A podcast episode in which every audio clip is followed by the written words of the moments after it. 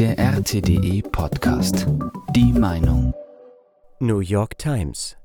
Warum gesteht die CIA ihre Beteiligung in der Ukraine? Die New York Times ist für ihre engen Verbindungen zur CIA bekannt. Aber das Detail, das jüngst über die CIA in der Ukraine veröffentlicht wurde, ist rätselhaft. Es bestätigt vieles, was zuvor bereits als wahr angenommen wurde. Aber warum gerade jetzt? Eine Meinung von Dagmar Henn. Es ist fast eine romantische Erzählung, die die New York Times über die Entwicklung der Beziehungen zwischen der CIA und den ukrainischen Geheimdiensten lieferte. Und es ist trotz des öffentlichen Eingeständnisses, wie tief die Zusammenarbeit geht, ein typisches New York Times Stück. Eine dichte Mischung aus Lüge und Wahrheit. Beginnen wir mit den Dingen, die höchstwahrscheinlich stimmen. Die CIA ist an der Finanzierung von Kommandozentralen der ukrainischen Armee beteiligt. Die Beschreibung dessen klingt selbstverständlich romantisch. Zitat Nicht weit entfernt führt ein diskreter Gang zu einem unterirdischen Bunker, in dem Trupps ukrainischer Soldaten russischen Spionagesatelliten folgen und Gespräche zwischen russischen Kommandeuren lauschen. Auf einem der Bildschirme folgt ein roter Strich der Flugbahn einer sprengstoffbeladenen Drohne, die sich von einem Ausgangspunkt in der zentralen Ukraine durch russische Luftverteidigung stängelt, um ein Ziel in der russischen Stadt Rostov anzusteuern. Der unterirdische Bunker, der gebaut wurde, um den in den Monaten nach dem russischen Einmarsch zerstörten Kommandoposten zu ersetzen, ist ein geheimer Nervenknoten des ukrainischen Militärs. Und es gibt ein weiteres Geheimnis. Der Stützpunkt wird von der CIA beinahe vollständig finanziert und zum Teil ausgestattet. Zitat Ende. Schon dieser Absatz wirft eine Frage auf. An wen richtet sich und was will dieser Artikel? Die New York Times ist geradezu das klassische Sprachrohr, wenn die CIA irgendetwas mitteilen will. Es erstaunt erst einmal, dass eine Beteiligung in diesem Ausmaß eingestanden wird. Da üblicherweise doch immer betont wird, man habe mit diesem Krieg nur in Gestalt von Geldgeschenken und Waffenlieferungen zu tun. Zitat die nachrichtendienstliche Partnerschaft zwischen Washington und Kiew ist ein Dreh- und Angelpunkt der ukrainischen Verteidigungsfähigkeit in einem Krieg, der Hunderttausende Leben gekostet hat und jetzt ins dritte Jahr geht. Die CIA und andere amerikanische Dienste liefern die Aufklärung für gezielte Raketenschläge, verfolgen russische Truppenbewegungen und helfen dabei, Spionagenetzwerke zu unterstützen. Zitat Ende. Mit anderen Worten, die militärischen Handlungen der Armee Kiews wären ohne diese Daten unmöglich. Das überrascht wirklich nur das Publikum im Westen. Einige Stunden auf Flightradar 24 oder einem anderen Tracking-Portal genügen, um zu zeigen, wie rege die Überwachung von westlicher Seite allein aus der Luft ist. Und da Kiew weder über Orwoks noch über Satelliten verfügt und die Sicht von Drohnen begrenzt ist und daher eben nicht bis Rostov, Sewastopol oder gar Moskau reicht, war die ganze Zeit über klar, dass die Ukraine letztlich nur ausführendes Organ westlicher Angriffe ist. Die Zielbestimmung ist aus dem Westen, die Waffen sind aus dem Westen und sogar das kommandierende Personal dürfte von dort sein. Ukrainisch sind nur noch die Fußtruppen drumherum. Aber man hat das im Westen eben bisher nicht eingestanden. Vor zehn Jahren, behauptet die New York Times, habe diese Zusammenarbeit begonnen. Also erst nach dem Maidan-Putsch. Eine Teilwahrheit, die damit begründet wird, der erste Anlauf wäre gescheitert. Unter der Regierung Juschenko, nach der ersten Farbrevolution in Kiew im Jahr 2005, soll die CIA in der Zentrale des SBU ein ganzes Stockwerk besetzt haben. Aber natürlich sind die Verbindungen nicht abgerissen als sie unter Janukowitsch wieder ausziehen mussten, ganz zu schweigen von den viel älteren Verbindungen, die über die ukrainische Diaspora gingen und über Jahrzehnte vor allem über Stellen bei Radio Free Europe aufrechterhalten wurden.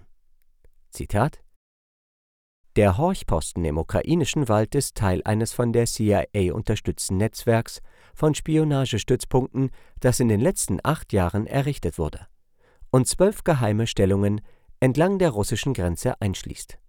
Vor dem Krieg bewiesen sich die Ukrainer den Amerikanern, indem sie abgefangene Gespräche sammelten, die halfen, Russlands Verwicklung in den Abschuss eines Linienflugs des Flugs Malaysian Airlines Nummer 17 zu beweisen. Zitat Ende. Ja, es gab damals eine angebliche Aufzeichnung eines Gesprächs, das prompt als Erfolg des ukrainischen Sicherheitsdienstes SBU verkauft wurde. In Wirklichkeit war das ein schlampig gemachter Zusammenschnitt, der gerade einmal einer oberflächlichen Betrachtung standhielt. Aber wir sind bei der New York Times. Und entsprechend geht es weiter. Zitat Die Ukrainer halfen den Amerikanern auch, den russischen Agenten nachzugehen, die sich in die US-Präsidentschaftswahlen 2016 einmischten. Zitat Ende. Mit diesem Satz kann man zumindest eine mögliche Hypothese von der Liste streichen, warum die CIA diese Informationen lanciert hat. Die hätte nämlich gelautet, dass Teile des Dienstes sich in Erwartung eines künftigen Präsidenten Donald Trump schon einmal von der beiden Regierung absetzen. Dem widerspricht nun, die längst widerlegte Legende der russischen Wahleinmischung aufzuwärmen. Interessanterweise spielte damals eine deutsche staatliche Stiftung der German Marshall Fund eine ganz wichtige Rolle. Die New York Times weiß, zehn Jahre lang sei diese Zusammenarbeit ein streng gehütetes Geheimnis gewesen. Zitat In mehr als 200 Interviews beschrieben ehemalige aktive Mitarbeiter in der Ukraine den Vereinigten Staaten und Europa eine Partnerschaft, die beinahe am wechselseitigen Misstrauen gescheitert wäre, ehe sie sich stetig erweiterte und die Ukraine in ein Drehkreuz der Informationsbeschaffung verwandelte, das mehr von russischer Kommunikation abfing, als die CIA-Filiale in Kiew anfänglich verarbeiten konnte. Jetzt sind diese Aufklärungsnetze wichtiger denn je, wenn Russland in der Offensive ist und die Ukraine abhängiger von Sabotage und weitreichenden Raketen ist, die Spione weit hinter den feindlichen Linien voraussetzen. Und sie sind zunehmend gefährdet.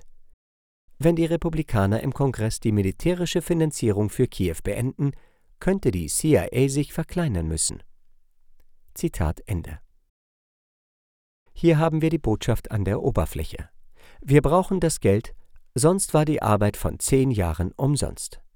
Das trifft nebenbei gesagt für die CIA immer zu, weil sie ihre Agenten in der Regel durch Geld anwirbt, nicht durch Überzeugung. Wobei dieser Artikel genau an dem Tag erschienen ist, als Nikki Haley die Vorwahlen bei den Republikanern in South Carolina, ihrem eigenen Bundesstaat, verloren hatte. Das schlägt als Argument um Längen einen Artikel in der New York Times, möge er noch so geheimnisvoll sein, allerdings für eine Ablehnung dieser Finanzierung. Zitat Von Anbeginn an brachte ein gemeinsamer Gegner, der russische Präsident Wladimir W. Putin, die CIA und ihre ukrainischen Partner zusammen. Besessen davon, die Ukraine an den Westen zu verlieren, hatte sich Herr Putin regelmäßig in das politische System der Ukraine eingemischt. Regierungschefs handverlesen, von denen er glaubte, sie würden die Ukraine in Russlands Einflussbereich halten, doch jedes Mal hatte es die gegenteilige Wirkung und trieb Demonstranten auf die Straße. Zitat Ende. Wie war das mit den fünf Milliarden, von denen Frau Newland sprach, vor zehn Jahren? Die CIA war mit ihren Tarnorganisationen wie dem National Endowment for Democracy ungeheuer aktiv in der Ukraine und auch lange vor 2014, sekundiert unter anderem von den deutschen Parteistiftungen. Es gibt irgendeinen Grund, die Hände in Unschuld waschen zu wollen. Immer wieder wird betont, es sei die ukrainische Seite gewesen, die diesen Kontakt wollte. Und die ukrainische Seite habe gerne ganze Stapel russischer Geheimdokumente als Brautgeld geliefert. Putin habe den vollen Einmarsch ausgelöst, weil ihm Ende 2021 einer der Leiter der russischen Dienste gesagt habe, dass die CIA zusammen mit dem MI6 die Ukraine zum Brückenkopf für Operationen gegen Moskau machen wolle. Wirklich? Das soll all die Jahre über nicht aufgefallen sein, dass die westlichen Dienste bis zur Halskrause in der Ukraine steckten? Interessanterweise widerlegt der Artikel diese Behauptung sogar selbst. Der nach dem Maidan-Putsch ernannte neue SBU-Chef Nalivaitschenko habe ein Hauptquartier mit verbrannten Dokumenten und gelöschten Computern vorgefunden. Und dann? Zitat er ging in ein Büro und rief den CIA-Residenten und den örtlichen Leiter des MI6 an. Es war fast Mitternacht. Aber er zitierte sie in das Gebäude und bat sie um Hilfe dabei, den Dienst von Grund auf wieder aufzubauen. Und schlug eine Dreierpartnerschaft vor. Zitat Ende. Eine interessante Idee. Eine Person, die vermeintlich nie zuvor Kontakt mit diesen beiden Diensten gehabt hat, befindet sich nicht nur im Besitz der privaten Telefonnummern zweier hochrangiger Geheimdienstvertreter, sondern sie wird sogar so dargestellt, als könne sie diese herbeizitieren. Dabei ist ganz klar, dass die Wirklichkeit, wer hier wen herbeizitieren kann, genau umgekehrt aussieht. Und schon der Besitz der Telefonnummern, wenn wir davon ausgehen wollen, dass dieses Detail zutrifft, setzt langjährige Kontakte voraus.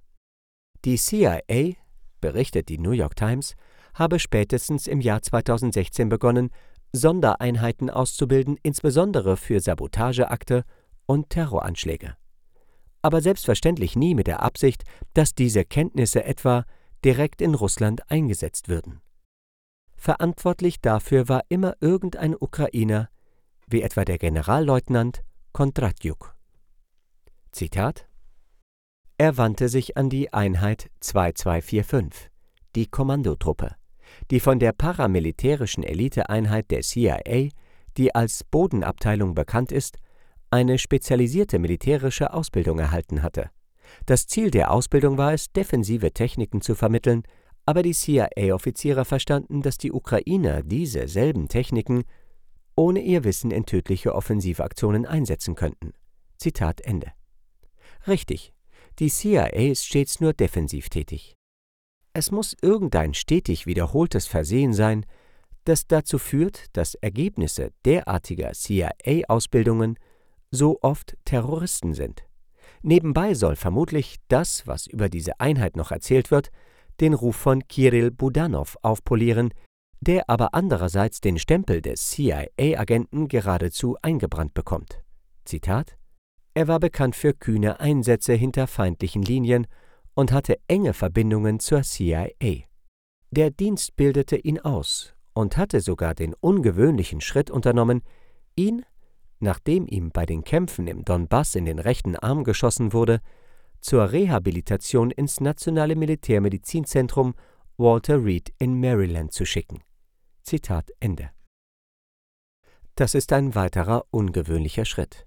Denn das, was die New York Times tut, indem sie die ukrainischen Kooperationspartner benennt, ist, sie zu verbrennen. Das mag vielleicht den Effekt haben, sie Mitgliedern des US-Kongresses sympathischer zu machen, ein gehöriges Stück Arbeit bei einem wie Budanov, aber im Umgang mit Verbündeten ist das dennoch etwas irritierend. Gibt es Zweifel an ihrer Loyalität, dass man so deutlich eine Zielscheibe auf ihre Stirn malt? Die US-Regierung, so wird jedenfalls betont, habe damals versucht, die Ukrainer zu zügeln und sogar mit dem Gedanken gespielt, das CIA-Programm zu beenden. Deshalb hat sie selbstverständlich auch nichts damit zu tun, dass eben die von der CIA ausgebildeten Einheiten die Mordanschläge auf Motorola und Givi durchführten. Noch ein kleines Märchen für die Gutgläubigen.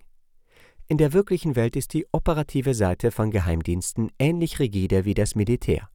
Und eine Einheit, die derart gegen die Vorgaben verstieße, würde im günstigsten Fall aufgelöst.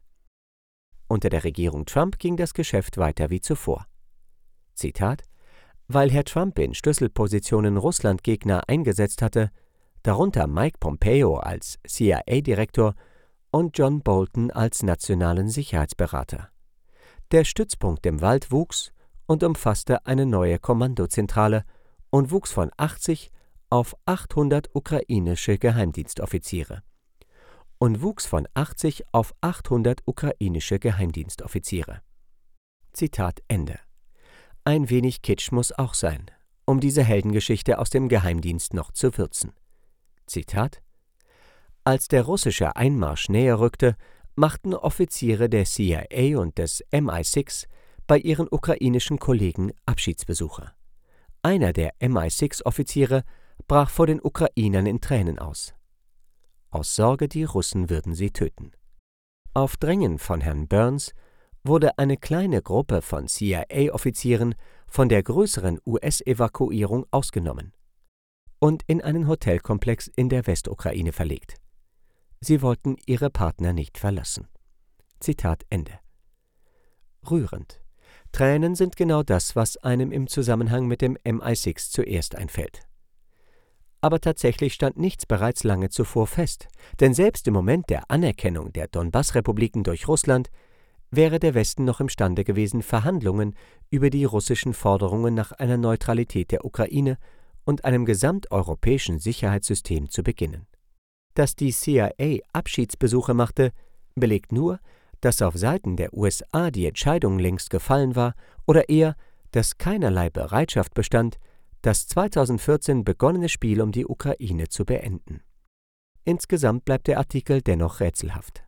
Als Drohung gegen Russland im Zusammenhang mit den von Victoria Newland angekündigten Überraschungen ist er untauglich, weil die entscheidenden Punkte nur insofern neu sind, dass sie das erste Mal in dieser Ausführlichkeit in einem westlichen Medium stehen. Als Argument bei den republikanischen Abgeordneten steht er gegen weit stärkere Realitäten, und als Versuch, die Hände in Unschuld zu waschen, dürfte er nur bei den Gutgläubigsten funktionieren.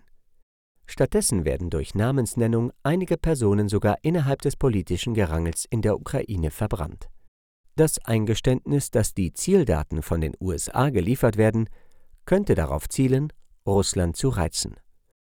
Oder es könnte ein verquerer Versuch sein, eine Wertung einer zukünftigen Handlung als Beteiligung durch Russland zu verhindern, indem man darauf verweist, dass diese Beteiligung doch schon seit Jahren geduldet werde. Es kann sich um einen Versuch handeln, durch die Verknüpfung mit einem Teil Wahrheit gegenüber dem eigenen Publikum all die wüsten Propagandamärchen wieder ein wenig aufzuwerten, die nebenbei zitiert werden. Wie dieses. Zitat Am 3. März 2022, dem achten Tag des Krieges, gab das CIA-Team einen genauen Überblick über die russischen Pläne für die kommenden zwei Wochen. Die Russen würden noch am selben Tag einen humanitären Korridor aus der belagerten Stadt Mariupol öffnen und dann auf die Ukrainer, die nutzten, das Feuer eröffnen. Zitat Ende. Ja, vielleicht muss man tatsächlich Wirkung und Nebenwirkung vertauschen, um dieses Rätsel zu lösen. Das ist ein klassisches Rezept, ein Tröpfchen Wahrheit in die Suppe der Lüge zu rühren, wenn sie dem Esser nicht mehr schmeckt. Vielleicht hat die CIA auch ähnliche Rekrutierungsprobleme wie das US-Militär und braucht ein paar Werbeerzählungen. Aber am Ende kann man sich nur für die Bestätigung einiger ohnehin sehr starker Vermutungen bedanken und sich weiter wundern, was die CIA mit diesem Ding wirklich wollte.